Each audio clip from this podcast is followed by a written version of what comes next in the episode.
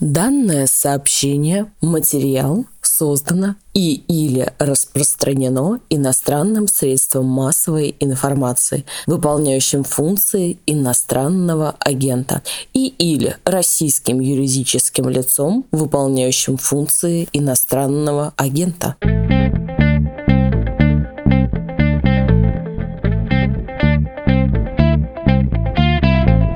Здравствуйте, это «Что случилось?» Подкаст о новостях, которые долго остаются важными. Меня зовут Владислав Горин, с нами политолог, кандидат политических наук Дасым Сатпаев. Здравствуйте, Дасым. Да, здравствуйте, Владислав. Мы с вами в прошлый раз говорили за месяц до протестов в Казахстане, как в воду глядели, что маховик истории пришел в движение, но глядеть-то глядели, но не рассмотрели, что вот этот неумолимый и тогда казавшийся контролируемым процесс передачи власти станет менее контролируемым и более стремительным. Именно это ведь произошло, ускорение уже шедшего процесса. Да, в принципе, так оно и получилось. То есть черных лебедей никто не отменял, форс-мажор тоже. Потому что то, что произошло в начале января этого года на западе Казахстана в Жанаузине, на самом деле это был такой определенный всплеск социального взрыва. Он был неожиданный для власти, ну, как это обычно бывает.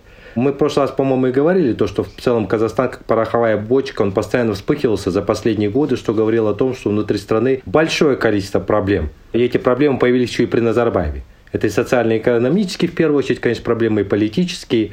И вот тот факт, то, что там повышение цены на газ было таким триггером, да, который привело к очередному всплеску, власть не ожидала, конечно, что это произойдет в очередной раз, но это, конечно, было довольно глупым решением повышать цену на газ сразу после Нового года, тем более в регионе, который традиционно был таким активным с точки зрения социальных протестов. Но еще раз повторю, что тогда это было на самом деле мощным, спонтанным, стихийным действием, вызванным в первую очередь недовольством населения существующим социально-экономическим условиям. Потом они перешли в политические требования. Но это обычно в Казахстане так и бывало.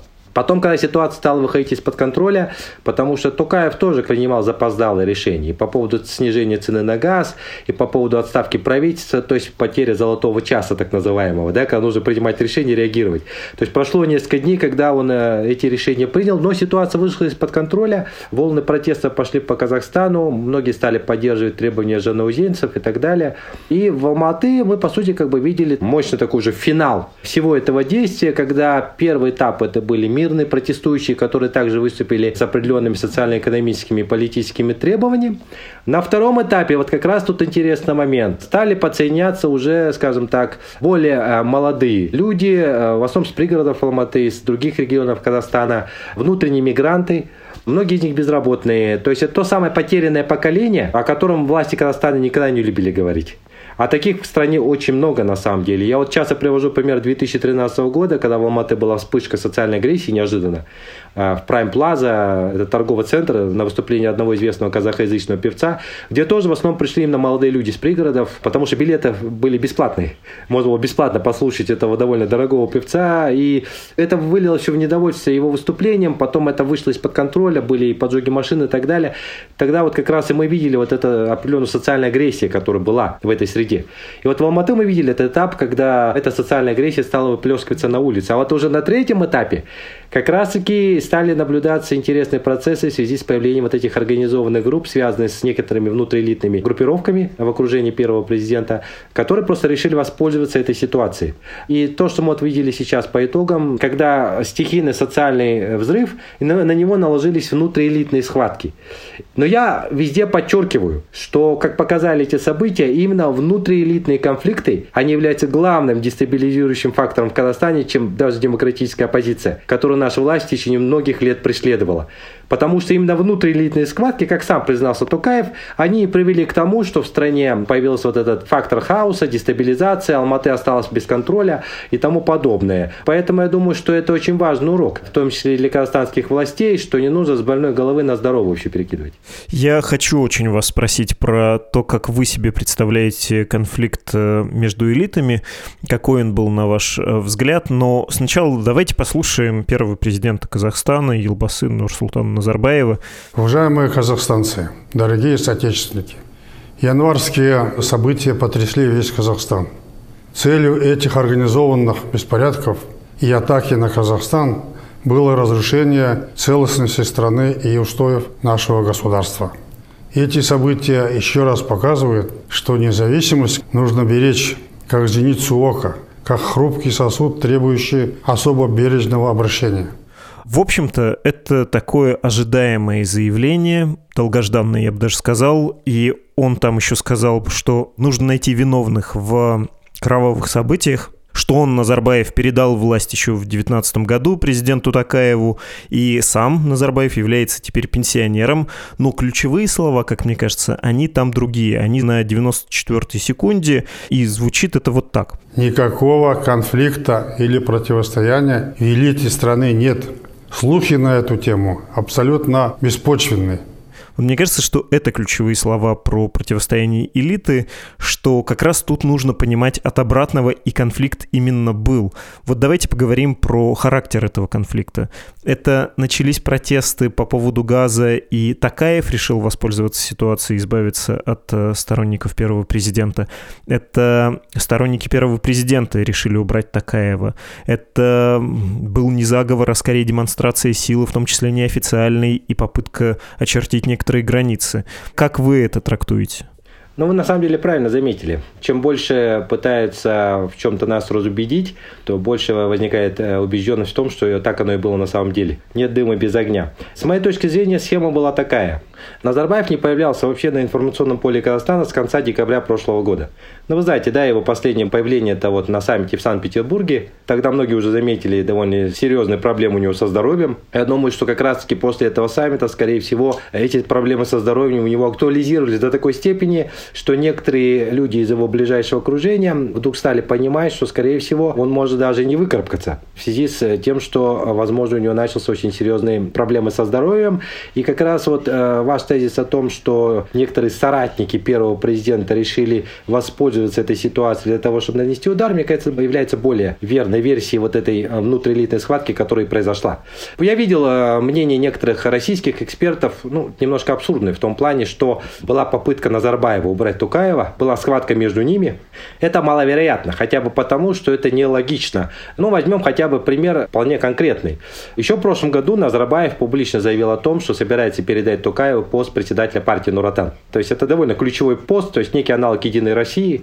Партия Нуратан, знаете, это как большой такой спрут. Он присутствует во всех структурах государственной власти.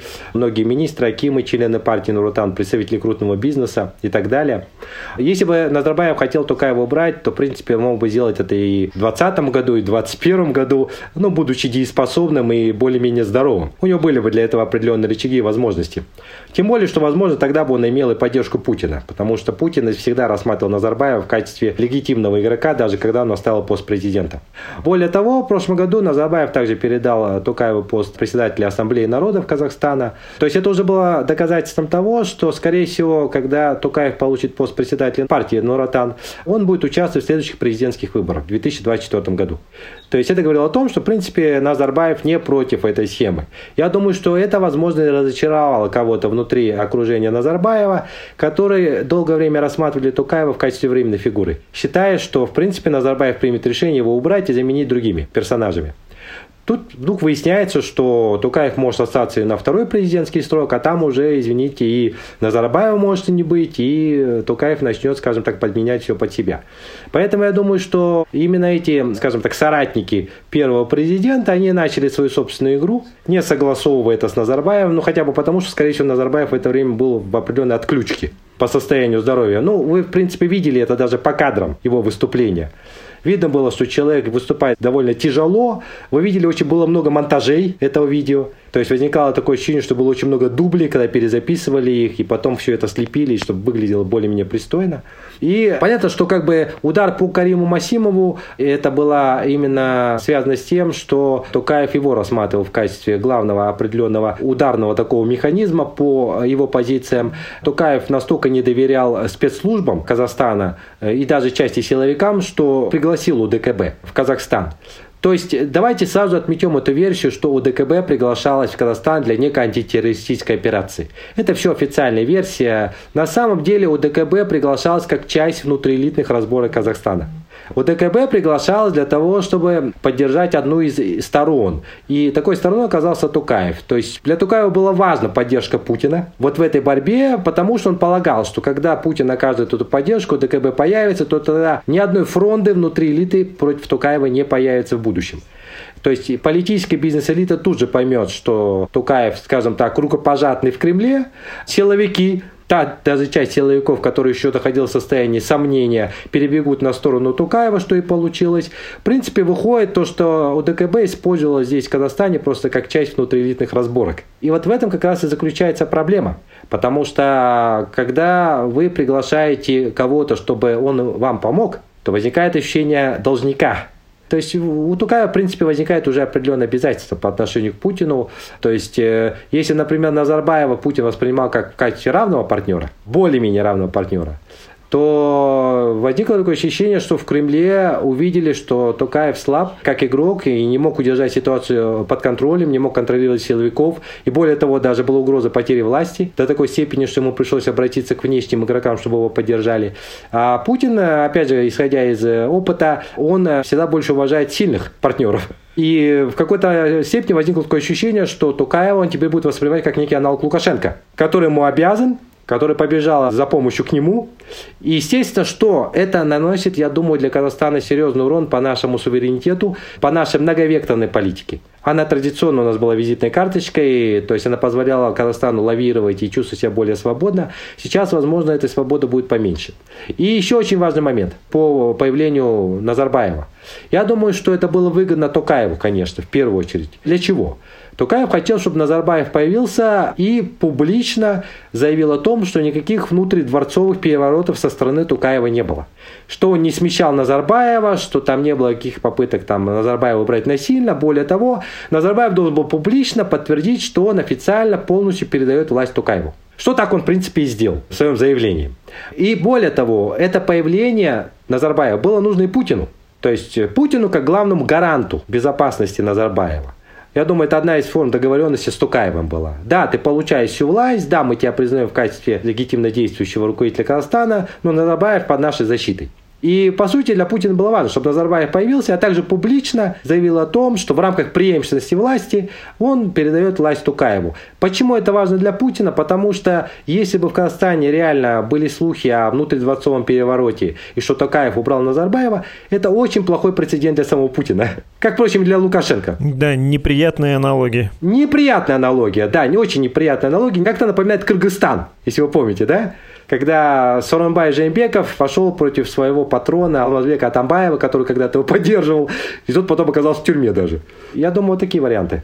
Про Лукашенко, про Путина, про эти аналогии, я думаю, что еще можно будет упомянуть. Вы сказали про внешний фактор, его объяснили. Хотя любопытнее, честно говоря, внутриказахские дела, хотя, безусловно, внешнеполитический фактор тоже очень важен.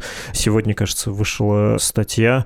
Специалисты китаеведы фиксируют, что вот глядя на Казахстан, мы понимаем, насколько переоценено влияние Китая в Средней Азии. Да? И все, что связано с э, этой операцией УДКБ, крайне любопытно. Про Карима Масимова вы объяснили, это который Комитет национальной безопасности, бывший премьер, и да, кто-то мог его рассматривать как фигуру, которая еще могла бы прийти к власти в Казахстане. Это все объяснено.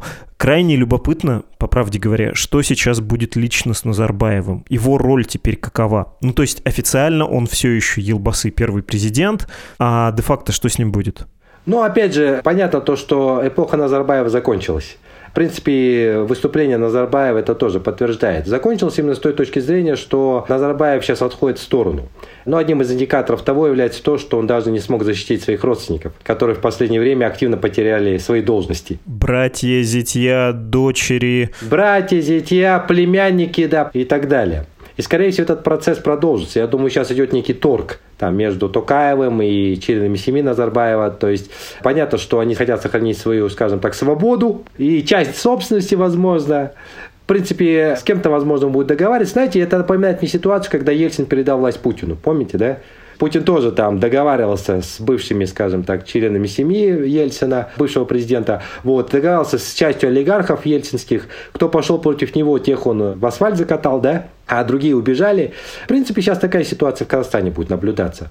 То есть Тукаев будет вести переговоры, договариваться, но с точки зрения политтехнологии, конечно, ему нужно кого-то наказать, чтобы поднять рейтинги внутри страны. А эти рейтинги тоже сейчас не очень высокие. И из-за УДКБ, конечно, из-за того, что сейчас очень много вопросов по поводу жертв, среди в том числе и мирного населения, вот когда были, скажем так, вот разгон демонстрантов и так далее. Поэтому, на самом деле, я думаю, что сейчас Назарбаев, он уже отойдет в сторону, опять же, под гарантией Путина. Он не будет, я думаю, активно сейчас вмешиваться уже, ну, хотя бы даже по состоянию здоровья. Сейчас у него инструментов уже очень мало. То есть он не председатель Совета Безопасности, не председатель партии Нуратан. Более того, вот появилась информация, что Нижняя Палата парламента уже отменила даже статус пожизненного председательствования в Совете Безопасности Казахстана. То есть это было специально придумано для Назарбаева. И в Ассамблее народов Казахстана. Там уже не будет пожизненных председателей. Там будет просто председатель. И эти позиции занимает уже Токаев. То есть уже мы видим, начались процессы, скажем так, выталкивания Назарбаева на такую обочину истории. Конечно, с другой стороны, я хочу сказать, что даже когда Назарбаева не будет, останется коллективный Назарбаев. А под коллективным Назарбаевым я имею в виду наш бюрократический аппарат, наша номенклатура, она никуда не денется. Это наши олигархические группы, которые тоже часть останется. Это региональные элиты и так далее. И вот этот коллективный Назарбаев как раз таки в Казахстане и будет еще создавать большое количество проблем. Я думаю, что если с этой проблемой Токаев не справится, то тогда страну ждут новые социальные взрывы. Потому что именно этот коллективный Назарбаев и заложил много мин замедленного действия, которые взрывались в стране. Из-за неэффективной работы, из-за высокой коррупции, из-за просто нежелания воспринимать действительность такой, какой она есть и тому подобное. Я помню эту вашу мысль по нашему прошлому разговору про то, что есть такое двоевластие и такая вскован номенклатурой, ориентированной на Назарбаева. Они-то знают, где настоящие решения принимаются и идут за финальной визой в библиотеку, да, что называется, а не к президенту. Теперь эта проблема остается, говорите вы. Я не очень улавливаю логику, почему новый президент не становится как бы Назарбаевым номер два, почему это не открывает для него новые возможности, в том числе в деле каких-нибудь там реформ. Не, здесь э, на самом деле логика очень проста. При Назарбаеве больше акцент делали на лояльность, а не на эффективность. Понимаете?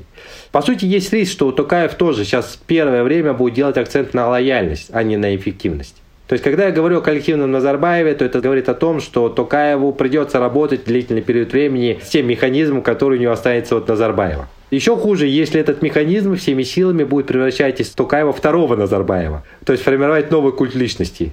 Сейчас уже в Казахстане мы призываем как раз-таки Тукаева к тому, чтобы он не совершал эти ошибки. Мы ему говорим о том, что сейчас та самая идеальная возможность, точка бифуркации, когда есть несколько направлений. Либо сохранить этот статус-кво, не пытаясь чего-то менять, заниматься политтехнологиями и красивыми, скажем так, имитацией реформ, либо на самом деле что-то менять серьезно и кардинально. Если не будет второго направления, то тогда просто-напросто следующий мощный взрыв страна может и не выдержать. Поэтому, когда я говорю о коллективном Назарбаеве, да, этот коллективный Назарбаев Токаев сейчас демонстрирует абсолютную лояльность Токаеву.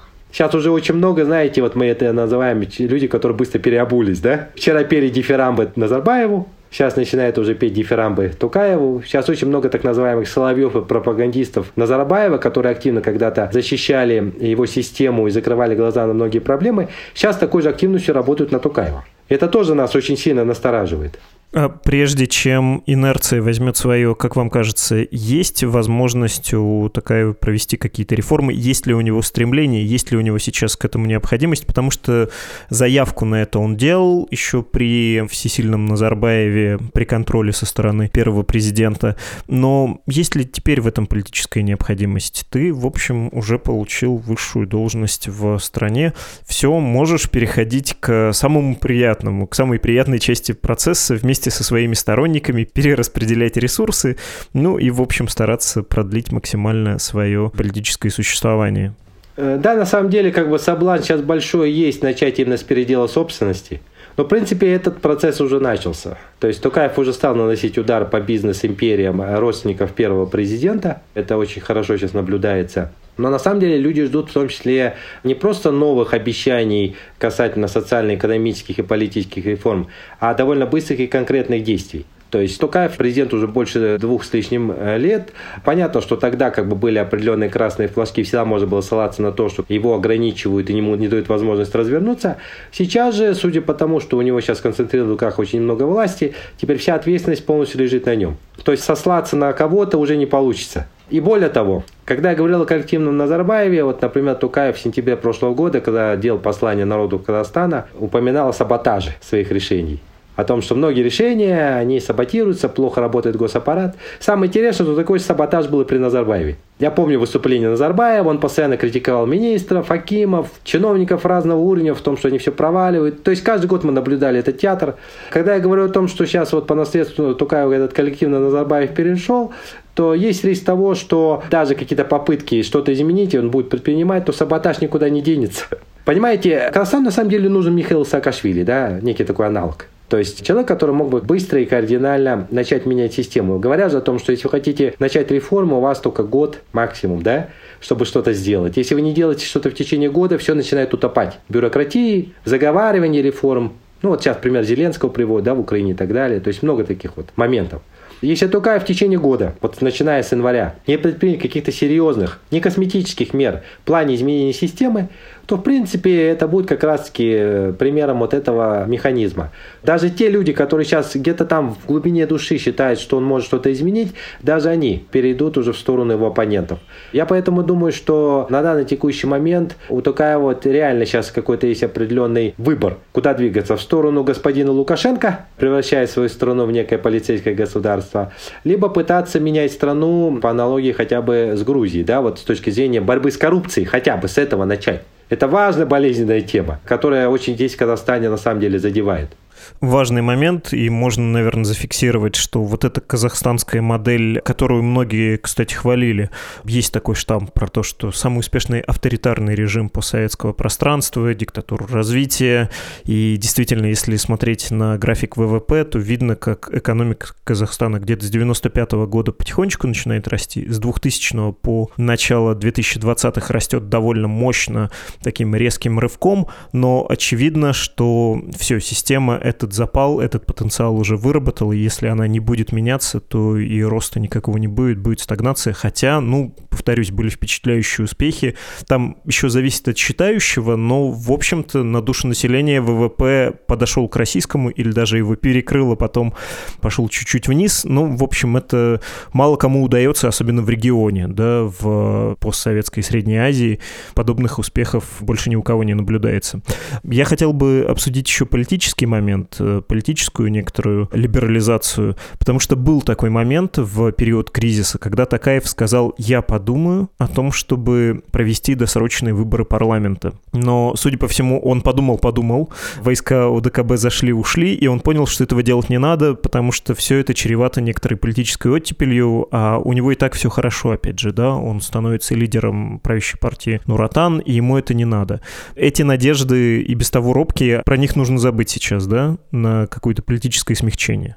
На самом деле, если есть э, намерение провести условно там досрочно парламентские выборы, то нужно начать с изменения законодательства, точнее либерализации законодательства выборного законодательства, либерализация закона о политических партиях, потому что при Тукаеве, президенте Тукаеве, да, в Казахстане не появилось ни одной новой политической партии. Хотя было много обещаний и с его стороны еще в 2019 году.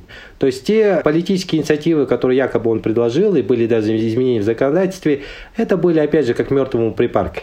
То есть они как бы припудрили систему, но не провели серьезную операцию. Не удалили всю эту опухоль, которая мешала организму развиваться. Поэтому и парламентские выборы в январе прошлого года, они прошли по сценарию Назарбаева, когда он еще был председателем партии Нуратан. То есть прошли примерно так же, как они были в 2016 году. В парламент попали те же самые партии. Новых партий не появилось. Ни одной оппозиционной, тем более, партии не появилось. Поэтому, опять же, если даже гипотетически представить, что Тукаев где-то предполагал провести досрочные парламентские выборы, их нужно проводить, когда в стране появятся новые политические игроки. И не все они должны быть аффилированы с властью, однозначно. Без этого, какая разница, шило на мыло поменяет. Ну, вместо Нуратана появится какая-то новая партия, аффилированная уже с Тукаевым, да?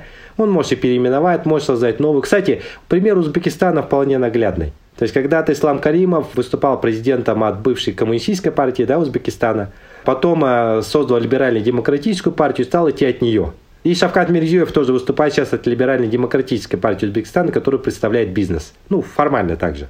В принципе, Тукаев тоже может создать новую политическую партию и идти от нее, чтобы не иметь печальный груз предыдущей партийной структуры, не очень популярно ассоциирующей не с очень хорошей историей. Вот. Но от этого ничего не поменялось, понимаете? вот этими э, играми в имитацию демократического выбора без отсутствия самого выбора, да, в Казахстане от этого уже все устали. Тем более, что вот парламентские выборы в январе прошлого года, они же прошли на фоне событий в Беларуси и на фоне событий в России с Навальным и так далее. То есть в январские выборы парламентские в прошлом году прошли без экзит-полов, их у нас практически отменили независимый экзит-пол. У нас есть экзит-пол, который проводит только официальные структуры, они только озвучивают данные. То есть до такой степени власть боится даже такого инструментария социологического при замере общественного настроения, как экзит-пол, что в принципе решил убрать его как инструмент. Более того, власть ограничила работу независимых наблюдателей. Создала большие проблемы для их деятельности. Вот, э, пожалуйста, это пример того, что, в принципе, есть над чем работать. И поэтому, опять же, мы сейчас тоже делаем заявление в адрес Тукаева, что если он хочет реально проводить в Казахстане политические реформы, то это необходимо сделать в сфере либерализации партийного законодательства, чтобы в Казахстане появились новые политические партии, в том числе и оппозиционные, чтобы они действовали в легальном поле и могли также участвовать в борьбе для вхождения в новый парламент. Тот парламент, который сейчас действует, он не популярен в обществе. Он неэффективен. Как показала даже кризисная ситуация, последняя. Многие депутаты опять, как страусы, попрятали голову в песок. Их не видно было, не слышно. В Казани нужно выбранность вводить Акимов. А Акимов на уровне городов и областей. Потому что, как показала ситуация, те Акимы, которых назначали, они тоже показали себя не очень хорошо в кризисной ситуации. Кто-то попрятался, кто-то даже если выходил к народу, то, мягко выражаясь, не был популярен, их, им просто не доверяли, выгоняли с площадей. Поэтому нам необходим новый механизм рекрутации новой элиты, в том числе региональной. Поэтому на самом деле, когда речь идет о политических реформах, все упирается в электоральный механизм, новый электоральный механизм, который необходимо кардинально менять. Все остальное это все от лукавого, я считаю. Подводя итог, что мы видели? Что с опорой на внешние силы и опираясь на ситуацию, которая сложилась в стране, мы видим формирование нового, возможно, длительного персоналистского режима или сохранение этой системы с новыми лицами. И, если честно, я боюсь, что буду пессимистичен. Мне кажется, что какое-нибудь заявление Такаева про то, что давайте вот это популистское, соберем деньги с олигархов и будем тратить их на социальные проблемы, при том, что деньги начинают собираться и с рядовых работников предприятий. Это все выглядит имитацией, да, такой реакцией вместо настоящих действий мы предложим какой-то паллиатив.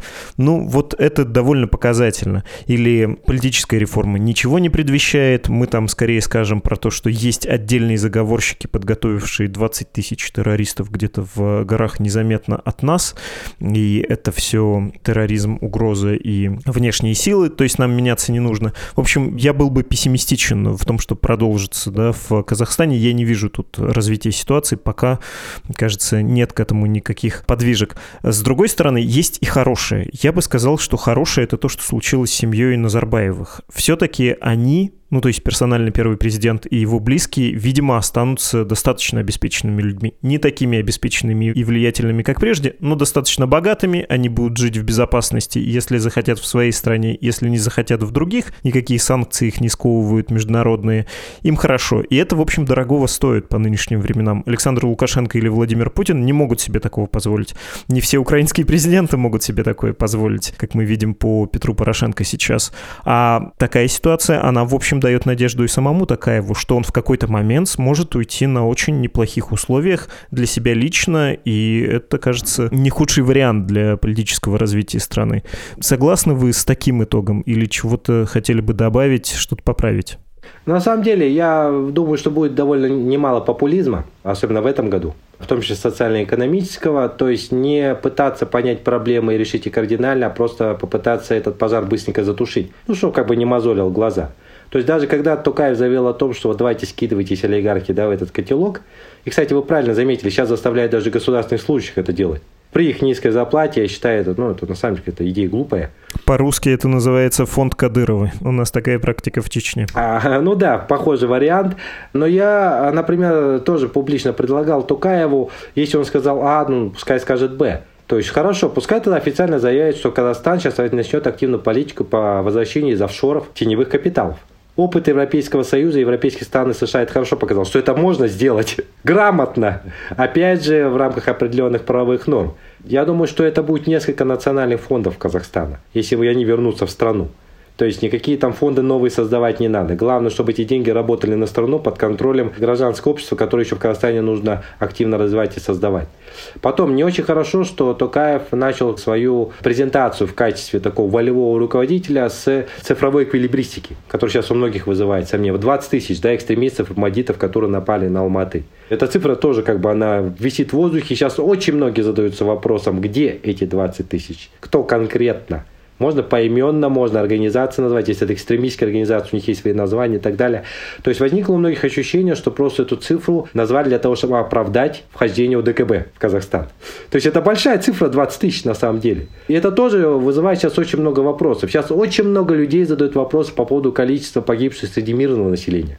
Власти здесь тоже пока не дают точной конкретной информации. Слишком очень много каких-то подозрительных телодвижений со стороны власти в этом направлении, что тоже создает нервозность в обществе. Потом, что касается членов семьи первого президента. Сейчас, конечно, многие будут задаваться вопросом. Если Тукаев публично заявил об олигархизации экономики, что необходимо бороться с олигархами, если он публично начал заявлять о том, что необходимо, скажем так, сейчас наводить порядок в финансово-промышленных группах и там э, уже отнимать бизнес у определенных представителей элиты, в том числе и членов семьи первого президента, но возникает следующий вопрос. А что касается расследований, Стоит, может быть, задаться вопросом по поводу тех или иных капиталов, то есть начать определенные какие-нибудь расследования с участием судебных органов и так далее, потому что получается, что Туркаев как бы, опять же, сказал А, но не сказал Б. То есть сказал А, что мы должны кого-то наказать, но конкретно не показал, кого он конкретно хочет наказать, кроме того, что у кого-то начал отнимать бизнес. Но опять возникает вопрос, в пользу кого этот бизнес будет отниматься. Сейчас заявляется, что в пользу государства, но, как показывает система автократических режимов, часто президент является самим государством. Понимаете, как Назарбаев уже показывал. Сейчас Тукай заявляет о приватизации. Он говорит о том, что необходимо, возможно, заняться приватизацией национальных компаний. Да, Назарбаев тоже в 90-х годах проводил приватизацию. По итогам оказалось, что многие компании оказались либо в руках тех олигархов, которые были с ним лояльны, либо тех иностранных инвесторов, которых он лично привел и поддержал. То есть нам нужен прозрачный механизм приватизации, чтобы это не было как в 90-х годах. Сейчас в Казахстане очень много вопросов, очень много сомнений и низкий уровень доверия к власти, понимаете? И поэтому высокие требования сейчас к Тукаеву тоже вот на этом фоне. Поэтому, опять же, все попытки где-то юлить, где-то не договаривать, где-то играть полуреформы, здесь в обществе будут восприниматься очень и очень жестко и резко. То есть казахстанское общество 2022 года, она уже отличается от общества даже 2019, когда тоже был всплеск очень сильный в связи с э, выборами в Казахстане президентскими. Понятно. Спасибо большое и за предупреждение насчет социального недовольства, что если не работать с людьми, не отвечать на запрос общества, общество потом ответит жестко и, может быть, менее мирно, чем в этот раз. Мы с вами договорились, что мы отделяем мирные протесты от э, схватки элит с участием их клиентов оккупантов, которые в том числе применяли оружие. Спасибо вам большое.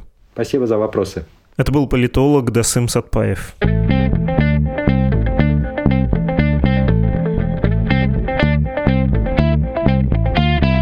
Вы слушали подкаст «Что случилось?» о новостях, которые долго остаются важными. В самом начале эпизода объявление об иноагентстве, которое мы вынуждены делать всякий раз, читала для нас наша слушательница Ирина. Спасибо большое, Ирина.